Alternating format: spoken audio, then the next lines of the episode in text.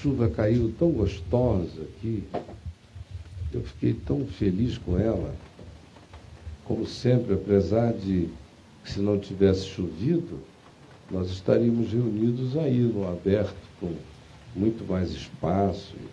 Toda vez que não chover, é no todão que a gente vai é, se reunir. Mas quando chover, é aqui nesse nosso túnel, onde a gente vai ficar, pelo menos, cobertinhos. E por causa disso, me deu uma vontade grande de ler um, um texto tempestuoso, um texto molhado, um texto aquoso para nós hoje, no qual eu já preguei algumas de, dezenas de vezes no curso dos últimos, para ser mais preciso, a primeira vez que eu falei neste texto anunciando como palavra de Deus para o povo foi em Manaus, quando eu era pastor lá em 1976.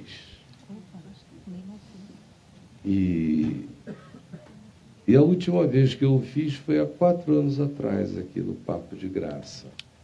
E agora de novo, porque a palavra de Deus se renova para aqueles que já ouviram sem falar que dia a dia uma multidão imensa de quem acabou de chegar, para quem tudo é ainda a primeira vez.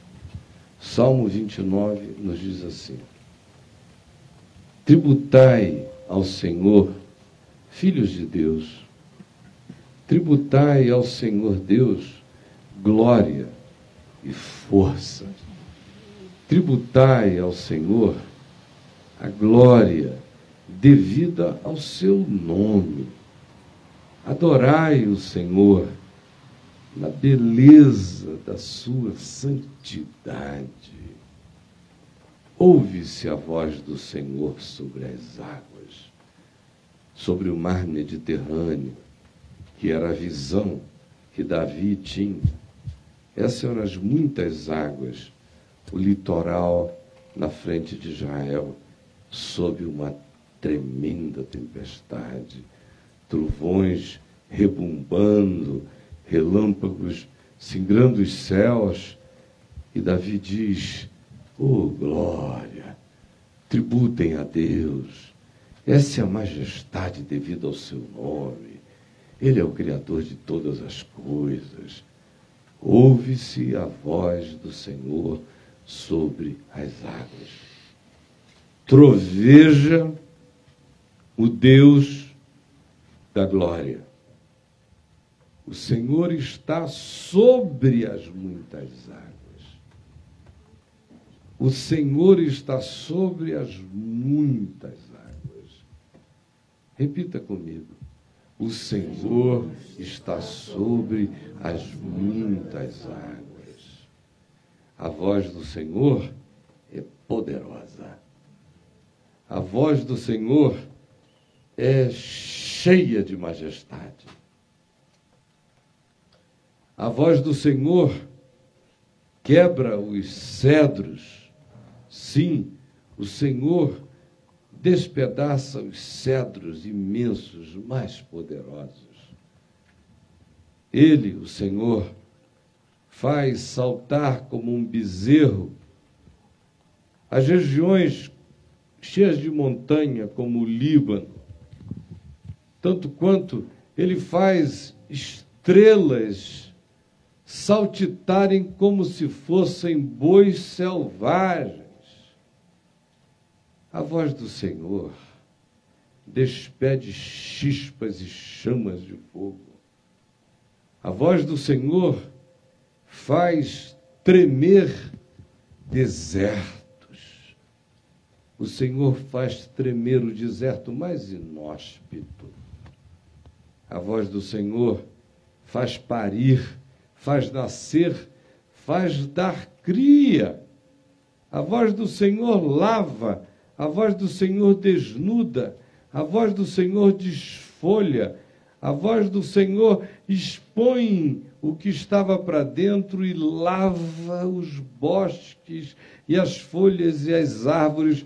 a voz do Senhor faz tudo ser renovado, desnudado e exposto com a sinceridade do que foi revirginado. E no seu templo, que são os céus, os céus dos céus, mas, sobretudo, o coração do quebrantado e abatido, no templo de Deus, nos templos de Deus, nas habitações de Deus, tudo diz glória. Louvado seja o seu nome. Porque o Senhor preside os dilúvios. Repita isso comigo. O Senhor preside os dilúvios. Mais uma vez. O Senhor preside os dilúvios. Como rei, presidirá para sempre. O Senhor dá força ao seu povo. O Senhor abençoa com paz o seu povo. É uma coisa, para mim, muito significativa a realidade de que não existe nenhum cenário criado por Jesus, colocado diante de nós, aqui no planeta Terra, que não seja cenário de tempestade. Nenhum.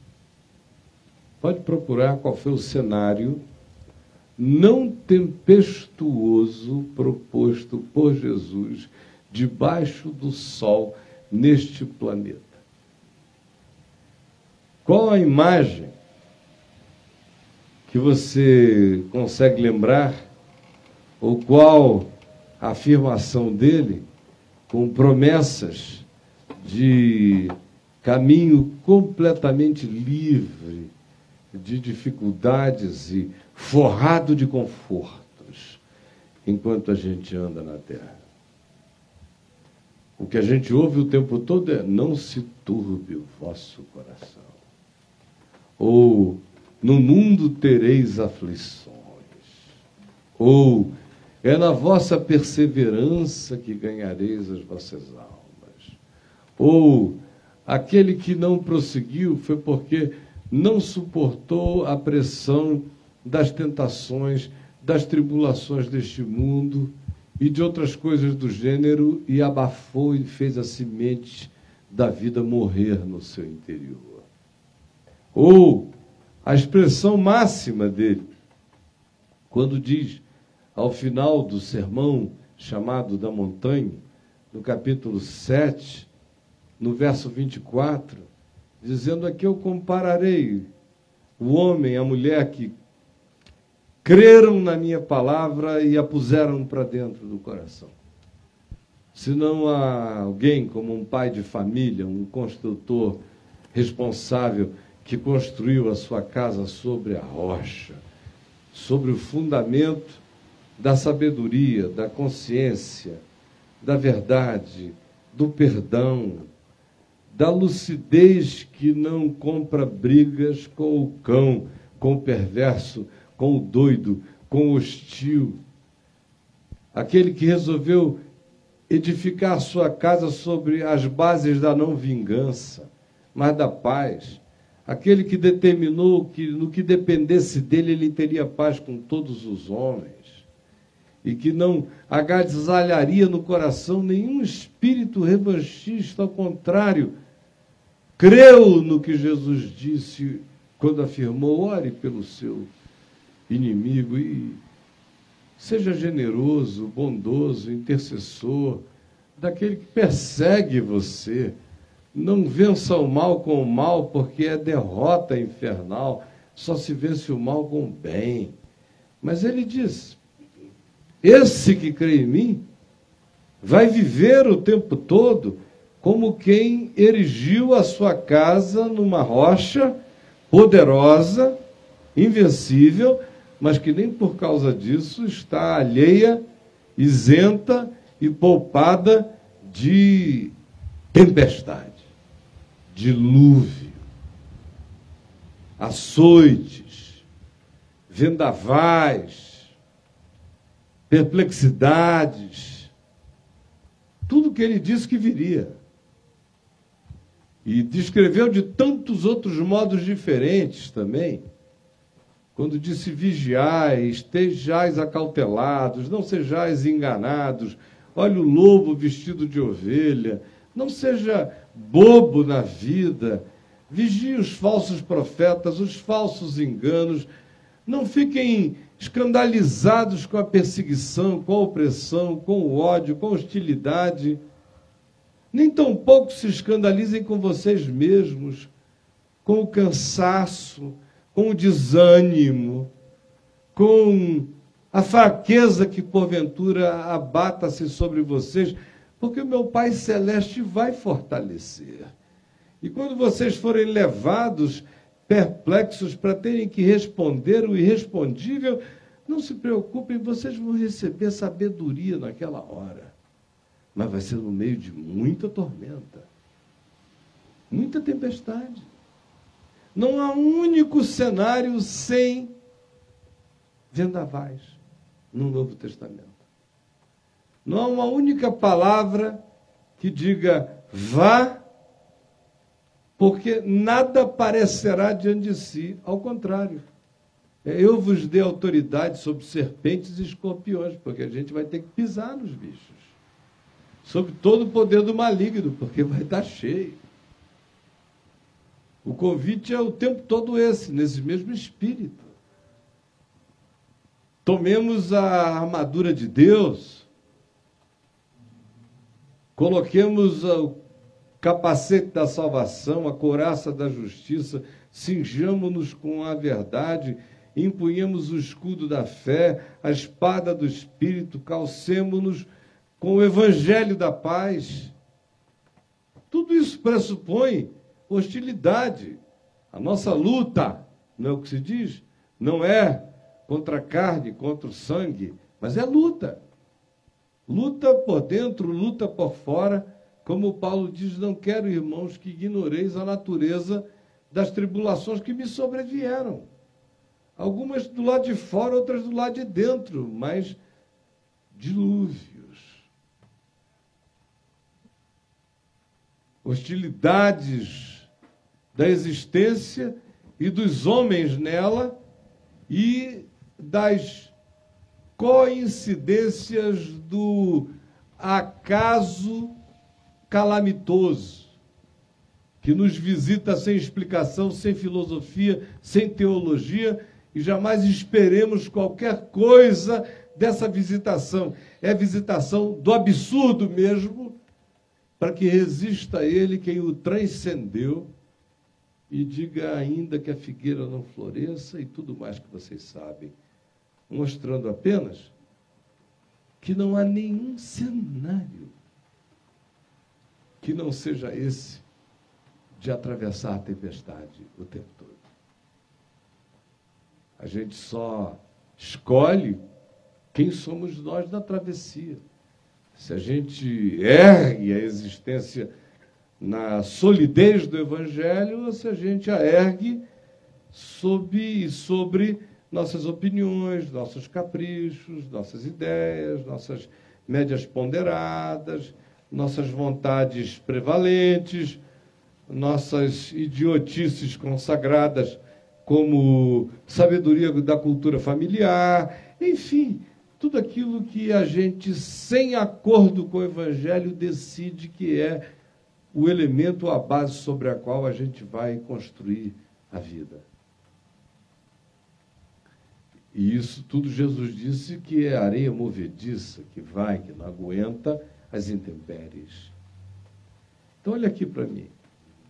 Isto dito, uma pergunta é obrigatória. Por que essa mania de Deus com a tempestade? Por quê? Jesus tinha essa climatologia pessimista existencial, porque quando ele define um clima, quando ele pensa num weather, é. Por que será? É Deus que cria, que manda. A tempestade, a tempestade neles. Debaixo desse mundo caído, debaixo desse sol, meus amigos, a tempestade é a nossa salvação. Não fiquem pensando que ela é a nossa perturbação. Não poderia haver maldição maior sobre a vida de gente caída como eu. Não sei você, pode ser que você seja muito melhor do que eu.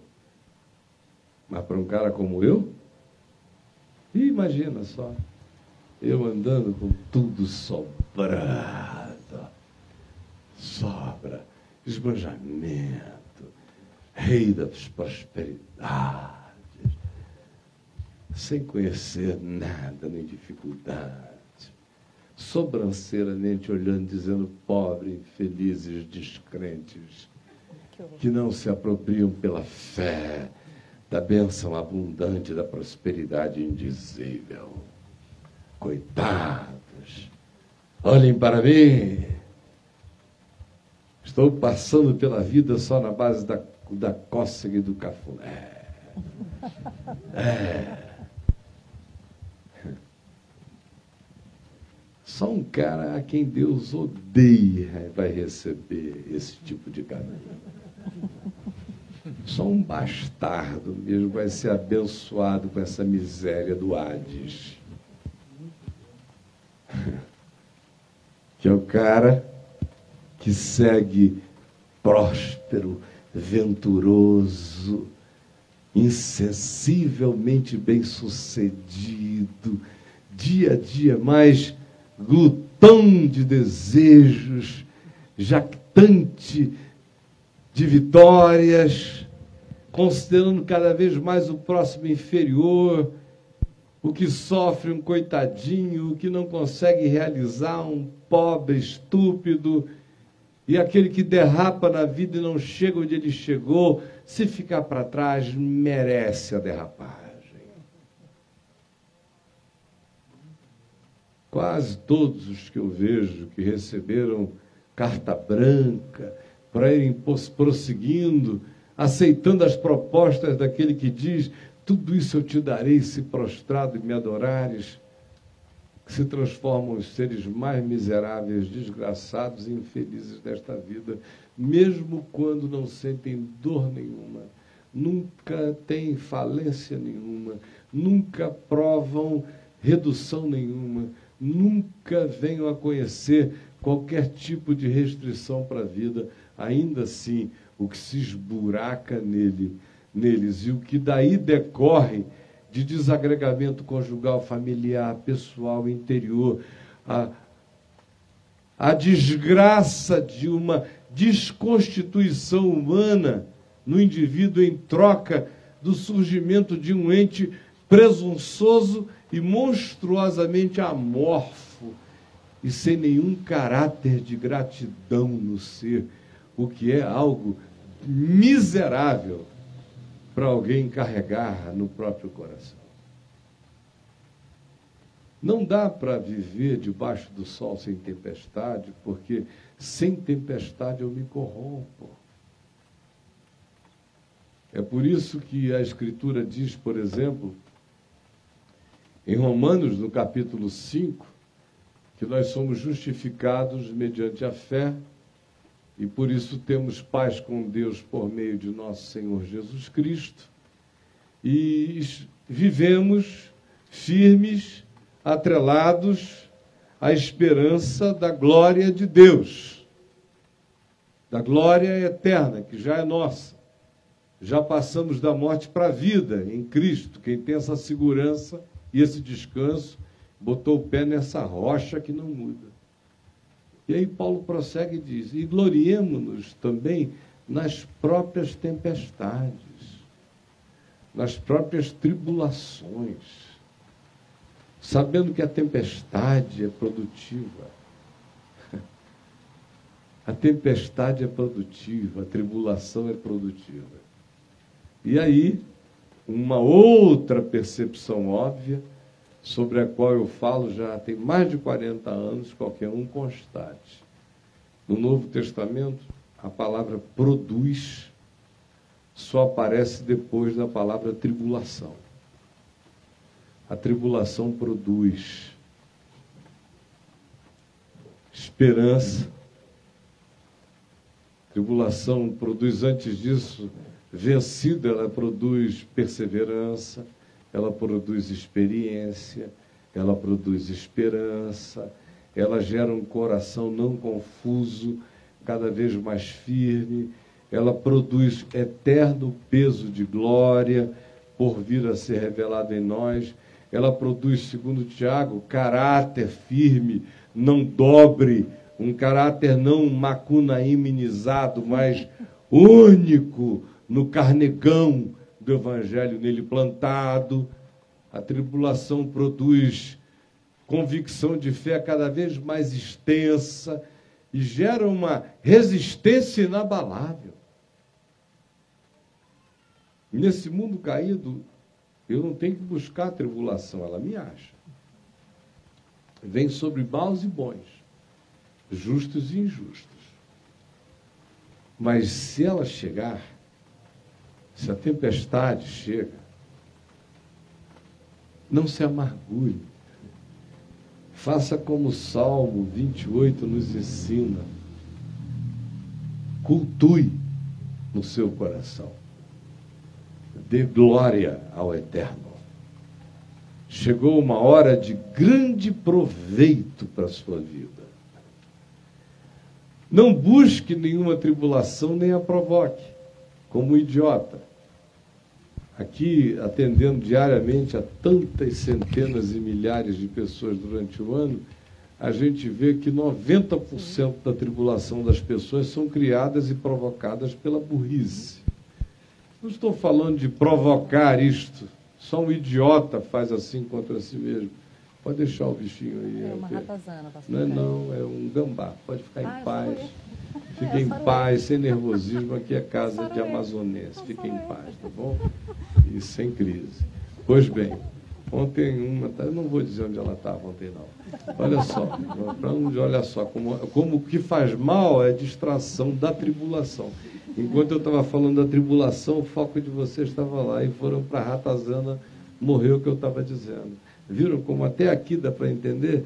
O fluxo não distraído da tribulação produz uma consciência. A ratazana sabe Deus o que produz na cabeça da gente. Então, olha aqui para mim. Sem isto, não dá para evoluir aqui no planeta. Não dá. Se não é a tribulação criada pela idiotice, mas se é a tribulação que me acomete pelas circunstâncias,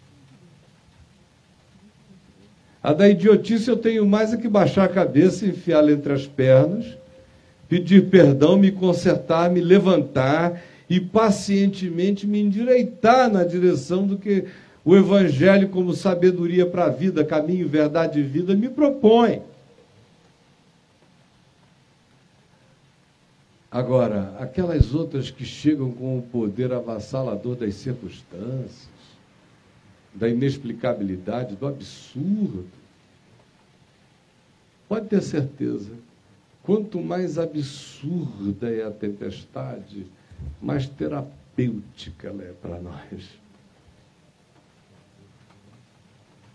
Quando ela não é absurda, normalmente é quando a gente pode explicar que ela veio porque a gente soprou idiotice. A gente semeou ventos e colheu tempestades. Aí tem que ser paciente, aprender, se curar e andar. Agora, essa que chega como um absurdo inextrincável, inexplicável na vida da gente. Essa que a gente diz, Senhor, por quê, para quê, quando diz, espero que a maioria que já tenha aprendido a não fazer nem mais essas perguntas. Mas quem quer que ainda as faça, Ouvi-lo-á dizer o que eu faço, tu não sabes agora, compreendê-lo-ás depois. Mas depois a gente compreende. Ah, com certeza a gente compreende sempre. É tão sutil essa compreensão, mas é tão inafastável e poderosa. À medida em que o tempo vai passando, as tempestades vão ficando claras. E o Salmo 29 nos fala isso aqui quando nos explica, especialmente do verso 5 em diante, o que ela produz na gente. Em primeiro lugar, ela quebra. Quebra cedros. Quebra madeiras de lei. Quebra esteios. Quebra colunas. Às vezes, colunas que se transformaram em, em colunas de arrogância, de pseudo-segurança. Aquelas madeiras de leia onde a gente colocou o amparo das nossas expectativas e que vão se transformando em verdadeiros totens de adoração idolátrica. Nossa gente diz: ali está a minha segurança, é o meu cedro do Líbano, é a coluna, é o vigamento das minhas expectativas e quando isso acontece, é trágico, porque desgraçada é qualquer esperança que não se fundamente no Senhor mesmo, minha gente. É no Senhor. Eu posso ter cenários de possibilidade de melhora, mas não se confunda. Agradeça a possibilidade dessas contribuições, mas elas são relativas não deixe que cresçam cedros do Líbano como presunção de confiança pessoal no seu coração. As tempestades vêm e quebram.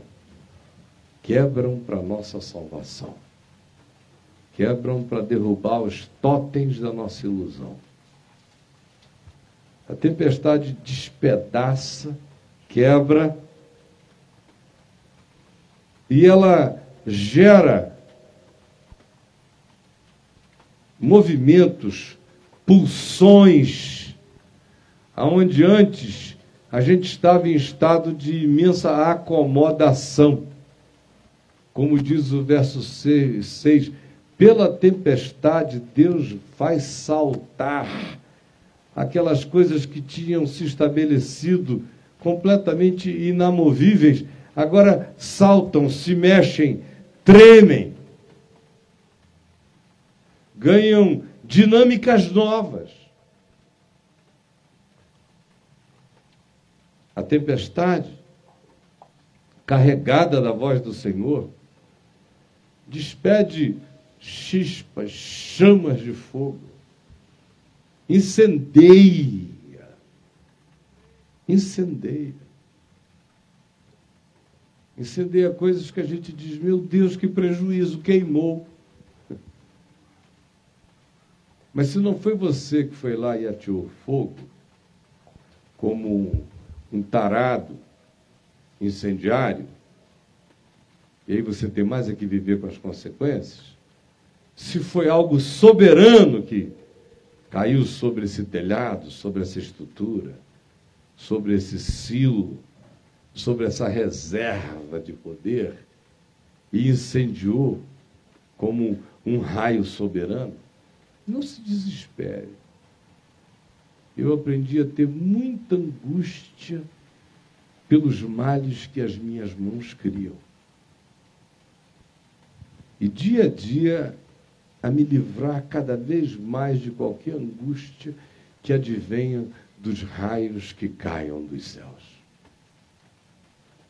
daquilo que eu não busquei, não chamei, não invoquei, não evoquei, caiu.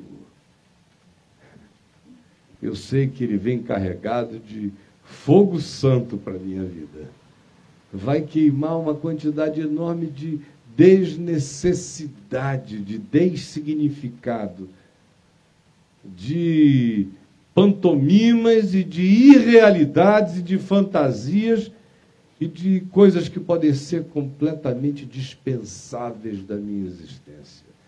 Após cada incêndio que vem do céu, eu sinto que a minha vida fica mais leve. Eu carrego menos peso sobre mim, porque o milagre dessa tempestade é queimar o que não serve para a jornada. A voz do Senhor, a tempestade da graça, faz tremer os desertos do ser. Essas tempestades são tão benditas. Né? Elas mexem justamente onde a gente não admite que seja tocado. Aí ela chega e estremece o deserto de Cádiz da nossa vida. Esse lugar ermo, distante, e treme. Todos nós temos desertos não visitáveis. São áreas completamente inexpugnáveis, ermas, onde a gente não quer a voz de Deus, nem a palavra de Deus, nem presença de Deus, nem evangelho de Deus, nem interferência divina, a gente não quer nada. São os desertos da soberania, dos nossos caprichos e das nossas de determinações. São as reservas técnicas do nosso paganismo, da nossa desobediência. Aqui ninguém chega. Até que a tempestade do amor de Deus estremeça o deserto da nossa tentativa de alienação, de fuga e de reserva pagã técnica contra a manifestação alvoroçadora e transformadora do Evangelho mexendo a consciência da gente. A tempestade, aqui se diz, faz tremer a voz do Senhor, a tempestade do Senhor, faz dar cria. Cria as corças lá dentro de grutas, nos desertos do Negueb, nas regiões das cabras montezinhas, onde há muitas corças, região de Enguede, ou lá nas montanhas de Naftali, com tantas corças. A tempestade chegava, os trovões, o ribumbar, as chispas de fogo, os tremores das estruturas, e de repente, o que você vê é o parir o parir de seres que muitas vezes só nascem no susto. Tem coisas na gente que só nascem no susto. Senão elas ficam em sofrimento para sempre. Não nascem nunca. Como Paulo diz em 1 Coríntios, no capítulo 15, versos 9, 10, 11, 12, quando ele diz: E depois de todos depois de Jesus ter aparecido a todos, quando ele mesmo já tinha sido assunto aos céus, anos depois, bem depois, apareceu também a mim, como a um nascido fora de tempo, como a um neném que tenha nascido dez anos depois do prazo entrou em sofrimento angustioso e foi arrancado com fórceps no caminho entre Jerusalém e Damasco. Só um, uma tempestade daquela magnitude, com raios, tremores e terremotos e grandezas e choques e pânicos e medos e sustos e absurdos e inexplicabilidades para fazer aquele homem parir a nova criatura que em sofrimento não conseguia eclodir de dentro dele. É só você olhar para a sua vida e ver se as coisas mais legais que te aconteceram aconteceram porque você estava em voo de cruzeiro, em estado de arrebatamento confortável, ou se foram aquelas que foram paridas, as crias que nasceram do susto da sua vida, do pânico, do choque. É no choque que o melhor de nós brota. É no susto que as crias presas dentro de nós são provocadas e trazidas à luz. E você Olhe para a realidade da sua vida, ao invés de se queixar da tempestade, agradeça e diga glória.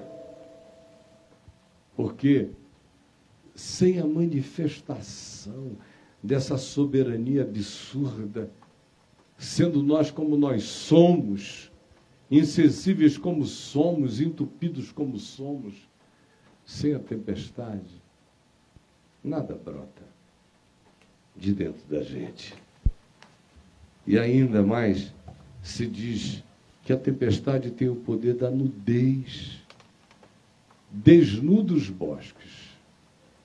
Se você, por exemplo, fosse, fosse de dia e olhasse as folhas aqui em volta, na mesma hora depois da tempestade você vê que todas as velhas foram varridas.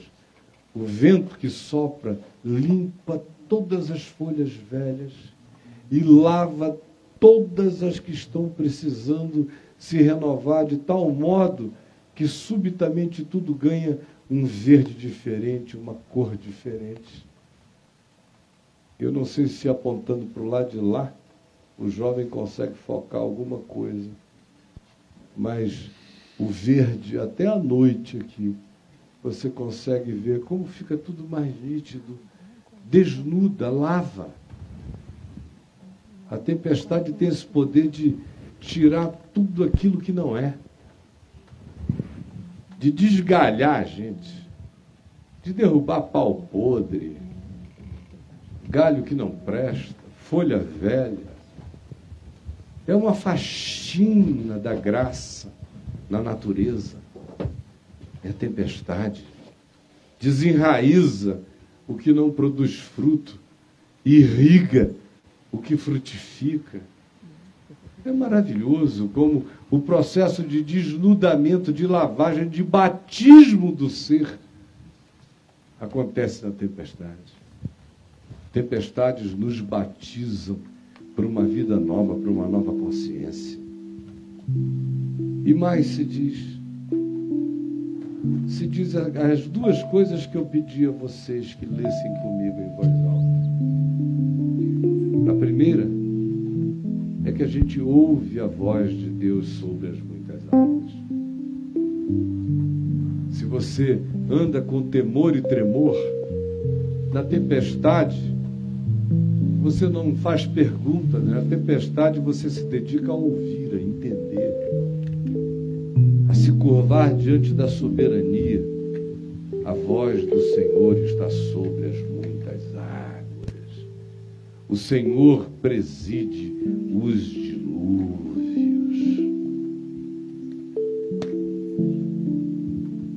Quando a gente entende isso, o resultado é que surge dentro de nós um um espírito de glória, de gratidão, de certeza absoluta. Todas as coisas, todas as tempestades, todas as circunstâncias convergem e cooperam para o bem, para o desnudamento, para o cair das nossas idolatrias, dos nossos totens de cedro. Todas essas coisas vêm e nos lavam e nos viram do avesso e nos batizam para a verdade. E nos chocam e nos fazem dar crias encruadas em nós que nunca nasciam. E mexem nas áreas alienadas, ermas, escondidas reservas técnicas do nosso paganismo nunca convertido. Por isso, Senhor, eu quero te agradecer pelas tribulações, pelos ventos, pelas procelas, pelas forças antagônicas, por aquelas que nós não fomos buscar, não fomos provocar, não fomos instigar, não fomos nos mas andando com pureza no nosso caminho nos chegar. Obrigado porque sem elas nós não melhoraríamos. Sem elas nós não nos desnudaríamos. Nós não seríamos purificados, nós não seríamos recriados, nós não pariríamos aquilo que tu engendras em nós. Nós não ficaríamos livres de tantos pesos mortos. Nós não nos desidiotaríamos de tanta coisa que tu não chamas de necessárias nas nossas vidas e que é na tempestade que tu nos desgalhas de tantas coisas. Por favor, permite que tanto aqui entre nós, quanto longe daqui, onde há milhares e milhares e milhares e milhares e milhares a mais nos vendo nesse instante, essa palavra simples, singela, meiga, sem rebuscamentos nenhum, apenas falando como quem conversa entre amigos, com a pureza simples do anúncio dessa verdade que não precisa de grito para se fazer inquestionável. Por favor, abre o nosso entendimento agora. Eu quero ler para a gente, só para concluir, um texto que eu julgo de uma beleza imensa. Em Isaías, no capítulo 38, no verso 17, que diz assim: Eis que foi para minha paz que tive eu grande amargura. Você pode repetir isso aqui comigo em voz alta? Eis que foi para minha paz que tive eu grande amargura. É o mesmo espírito do que eu acabei de lhes dizer sobre a tempestade. Eis que foi para minha paz que tive eu grande amargura. Tu, porém, ó Deus, amaste a minha alma e a livraste da cova da corrupção porque lançaste para trás de ti todos os meus pecados. Amém. Será que você pode repetir comigo o texto todo aqui, o verso 17? Eu leio e você repete. Eis que foi para minha paz. Eis que foi para minha paz. Que tive eu grande amargura. Que tive eu grande amargura. Tu, porém, tu, porém, amaste a minha alma amaste a minha e a livraste da cova da corrupção. E a livraste da cova da corrupção. Porque lançaste para trás de ti porque lançaste para trás de ti todos os meus pecados. Todos os meus pecados. Em nome de Jesus. nome de Jesus. Gloriemo-nos, pois, na esperança da glória de Deus. E não somente isto mas gloriemo-nos também nas próprias tempestades e tribulações, sabendo nós isto, que a tribulação produz perseverança. E a perseverança produz experiência. E a experiência produz esperança. E a esperança não confunde, porque o amor de Deus é derramado nos nossos corações pelo Espírito Santo que nos foi outorgado sabendo nós também isso, que a tribulação, que a tempestade, produz eterno peso de glória sobre nós. E quando nós perseveramos firmes na fé, a tempestade, a tribulação produz caráter, produz rigidez, produz inabalabilidade no Senhor Jesus. Amém? Amém. Alguém escreveu mais aí? Muita gente escreveu. A Elizabeth, minha filha, é rebelde. Sindomar, de Itaquara, Rio Grande do Sul, pede oração pelo tio Valdir com fibrose no pulmão. Gabriela, de Alagoas, o pai está com artrose e outras coisas, diabetes. O Samir, de São Paulo, pai enfermo, também diabetes, ferida aberta na perna, a mãe na cadeira de rodas por causa de um atropelamento, e aguarda a cirurgia no SUS. José Carlos, a mãe de 80 anos, muito doente. Elizabeth tem problemas na vesícula e síndrome do colo irritável, é de Araraquara, em São Paulo. E a Ana Lima, do Rio de Janeiro, orando por gente que ela ama com muitos problemas. O Manuel ora pela filha Cristiane, que está nas drogas e, e as coisas andam agressivas na casa dele. O Rodrigo de Santa Cruz também pede oração porque ele está vivendo a dor de ter sido traído pela esposa. A Jussara ora pelo genro e a filha que estão desempregados. A Lídia pelas filhas dela. O pai as chantageia e elas sofrem, sofrem porque os pais são separados. A Cláudia do Paraná pede oração pela irmã que sofre de transtornos mentais. O Marco pede oração pelo amigo Júnior, que está fazendo a cirurgia no estômago. A Lacida, a Ilha do Governador, pede oração pela irmã em profunda depressão. O Lincoln, do Paranoá, está desempregado e doente. O Gilmar também pede oração pela família, por gente que ele ama, problemas sérios. A Lisbeth do Rio, pelo irmão. O Jefferson de Natal está com síndrome do pânico e pede oração. A Claudete do Rio de Janeiro ora pelo filho angustiado. A Débora do Rio. Dois também decorrentes de fibromialgia. O Rafael de Niterói ora pelo pai dele de 65 anos e que está desempregado. A Márcia de Botucatu, em São Paulo, ora pela irmã Silvia, com perda de audição e labirintite. A Cristina, da Praia Grande, está enfermo. O Daniel de Natal está em grande abatimento. E a é, Niedja quer engravidar e não engravida. A Maria ora pelo Lucas, para que ele pare de beber. André, a depressão do pós-divórcio. A Márcia, ora pela irmã que está com graves problemas no casamento.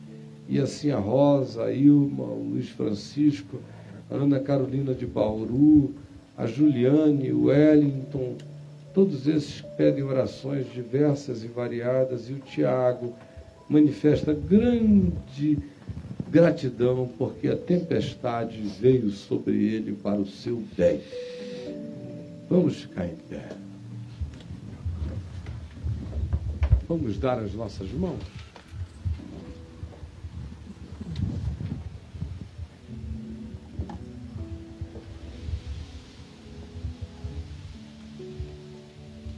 Pai, obrigado, porque para quem confia em Ti, nada mais é mal, exceto a maldade que a gente faça contra os outros ou contra nós mesmos. Porque até o que outros de mal possam fazer contra nós redundará em bem.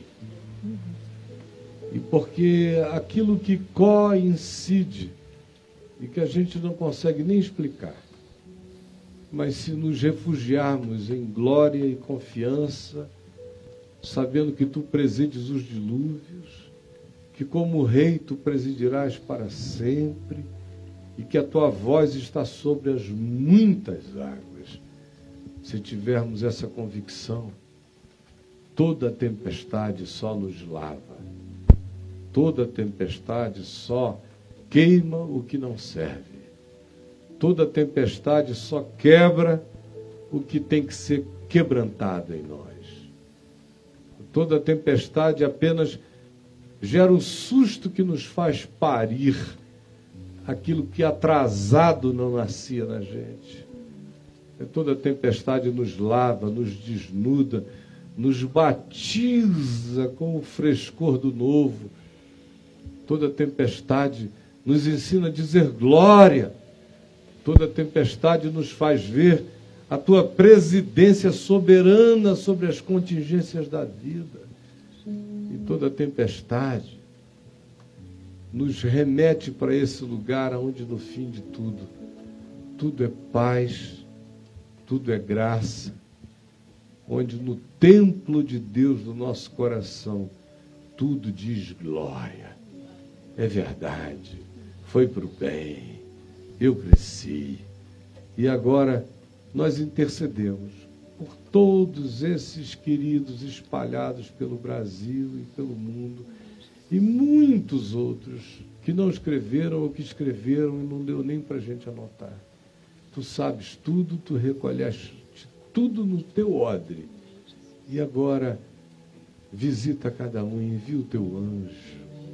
Envia o teu anjo nas casas, nos hospitais, nos quartos, nas famílias esses que oram por outros, esses que oram por si mesmos. Senhor, abre portas, tem misericórdia, favorece. Por tua graça não há barganhas e não há precondições. Por favor, determina no teu amor fazer esse bem determina unilateralmente na tua graça realizar esses livramentos. E faz isso para o louvor da tua glória, para que no teu templo tudo diga glória. Em nome de Jesus. Amém e amém.